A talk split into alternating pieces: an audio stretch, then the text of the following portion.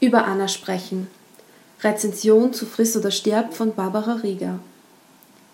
Wenn man keine Sprache, keine Wörter findet, dann spricht der Körper, behauptet die Therapeutin der Ich-Erzählerin Anna im ersten Kapitel des Buches Friss oder Stirb der Autorin Barbara Rieger.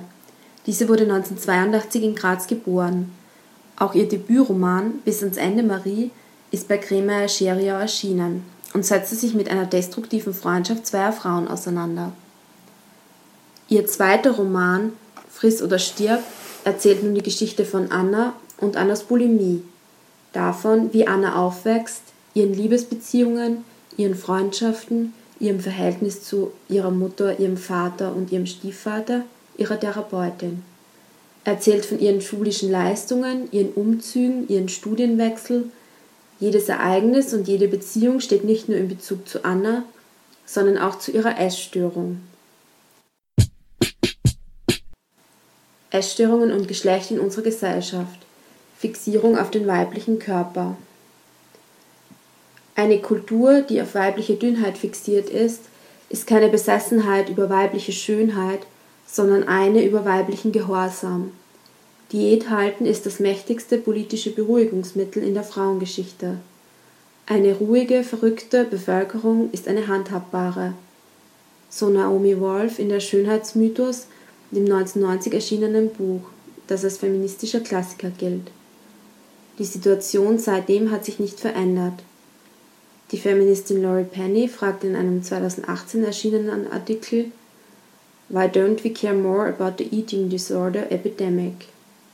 Also warum kümmern wir uns nicht mehr um die Epidemie der Essstörungen? Und gibt es Antworten? Weil das Problem vorwiegend Frauen betrifft, weil Essstörungen nur als Problem angesehen werden, wenn Mädchen bzw. Frauen in Essstörungen unter Anführungszeichen zu weit gehen, so dass es nach außen hin sichtbar wird. Weil der weibliche gelesene Körper, wie Naomi Wolf konstatiert, gehorsam sein soll keinen Raum einnehmen darf. Welche Krankheiten welchen Körpern zugeschrieben werden dürfen, ist dabei kein Zufall. Die Philosophin Bettina Zehedner hält fest, dass Krankheit und Geschlecht im Bereich der Norm eng miteinander verknüpft sind. Männlichkeit und Weiblichkeit werden in Krankheitsbildern, Interpretation und Behandlung inszeniert. Geschlechtsspezifische Krankheitsformen beinhalten dabei auch das kritische Potenzial, das Leiden an Geschlechtsnormen offenzulegen. Eine Essstörung, unter der die Hauptfigur Anna im Roman leidet, gilt ausgehend vom zweigeschlechtlichen Geschlechterrollenbild, das in unserer Gesellschaft vorherrschend ist, als eher unter Anführungszeichen akzeptabel für weiblich gelesene Körper als für männliche. Die Kulturwissenschaftlerin Christine von Braun sieht in den Essstörungen Anorexie und Bulimie die zeitgenössischen NachfolgerInnen der Hysterie der Jahrhundertwende. Kennzeichnend für die Krankheitsbilder wäre die gleichzeitige Affirmation und Verweigerung der für die Frau gesellschaftlich vorgesehenen Geschlechterrolle, die in einer übertriebenen Verkörperung von Weiblichkeitsklischees sowohl bestätigt als auch in ihrer Konstruiertheit in Frage gestellt wird. Essstörung und Geschlecht im Roman. Die fehlende eigene Sprache, die Zuschreibung der anderen. In Friss oder Stirb spielt Annas Körper und die Zuschreibungen auf ihren Körper von außen eine bedeutende Rolle, ohne dass sich Anna davon abgrenzen kann. Im Roman kommentieren ihre Mutter und ihr Stiefvater Annas Körper in ihren Freundschaften und Liebesbeziehungen wird er bewertet, während Anna die Aussagen meist kommentarlos hinnimmt. Sie bleibt gegenüber ihrem Umfeld sprachlos, sie wehrt sich nicht gegen Zuschreibungen und hinterfragt sie kaum. Es gelingt Trigger, die Ohnmacht der Figur durch diese Verteilung der Sprechmöglichkeiten klar herauszuarbeiten. Manchmal urteilen Annas Mutter und ihr Stiefvater in der dritten Person über das Verhalten der im Raum anwesenden Anna. Will sie jetzt auch noch abnehmen? fragt Heinz die Mutter. Und Fleisch isst sie auch keines mehr, sagt er kopfschüttelnd und isst ihr dennoch den Salat weg.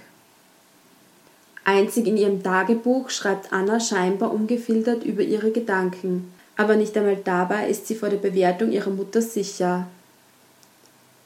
Ich habe dein Tagebuch gelesen. Ich bin entsetzt, was für ein Mensch meine Tochter ist. Ein Mensch mit so hässlichen Gedanken. Ich hätte mir das nie von meiner Tochter gedacht.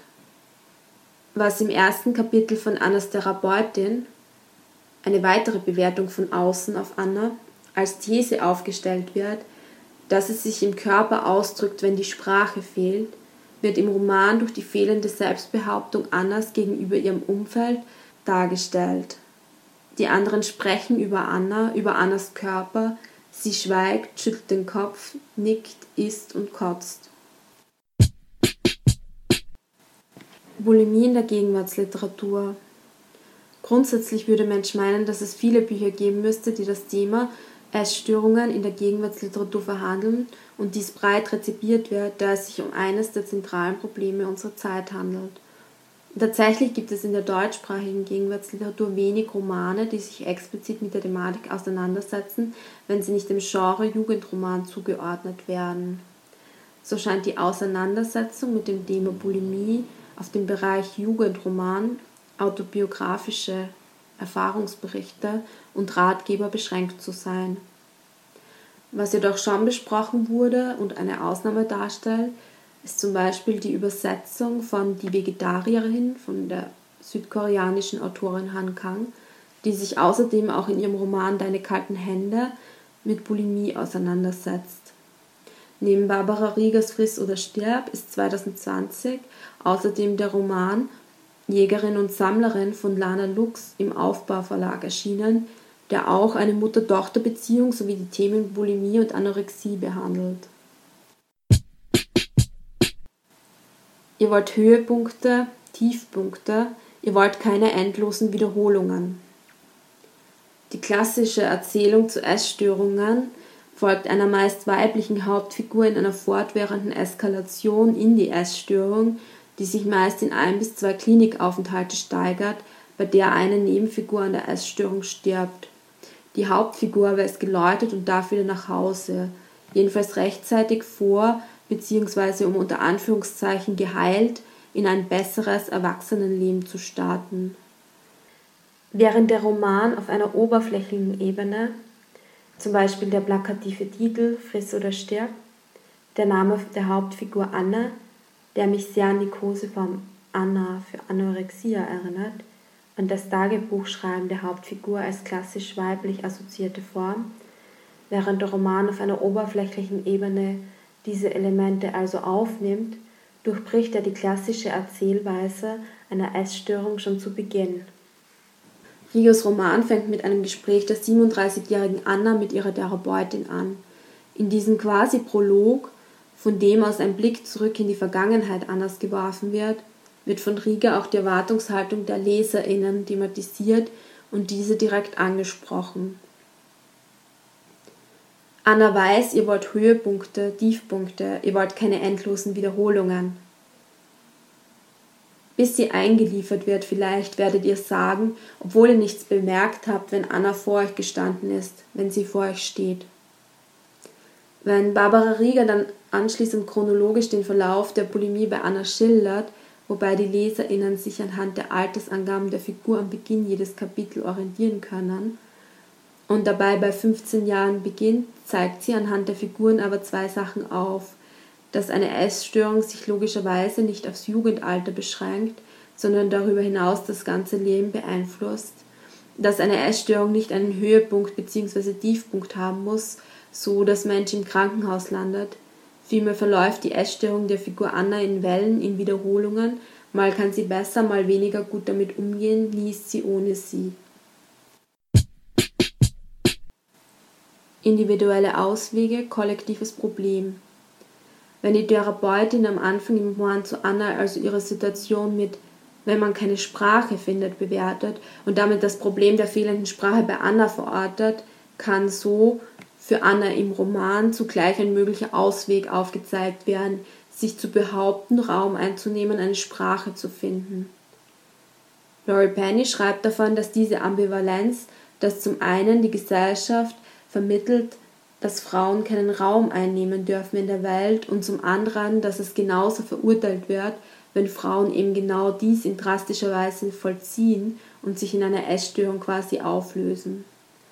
Raum einnehmen und eine Sprache zu finden kann also nur gegen die gesellschaftlichen Vorgaben stattfinden, die dies ebenfalls keinesfalls vorsehen.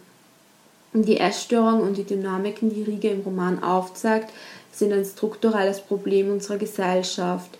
Inwieweit Anna im Roman einen Ausweg gelingt, muss eben dort nachgelesen werden. Was von meiner Seite aus empfohlen wird, da ein gesellschaftlich sehr relevantes Thema durch Riegers pointierte Wortwahl auf den Punkt gebracht wird. Allerdings mit einer Triggerwarnung, da die Thematik und das Kotzen, die Gedankenspiralen und Bewertungen sehr explizit geschildert werden, die LeserInnen somit in die Sprache und Gedankenwelt einer Essstörung eintauchen, muss jede, jeder selbst abwägen, inwieweit er, sie sich in dieser Form damit konfrontieren kann.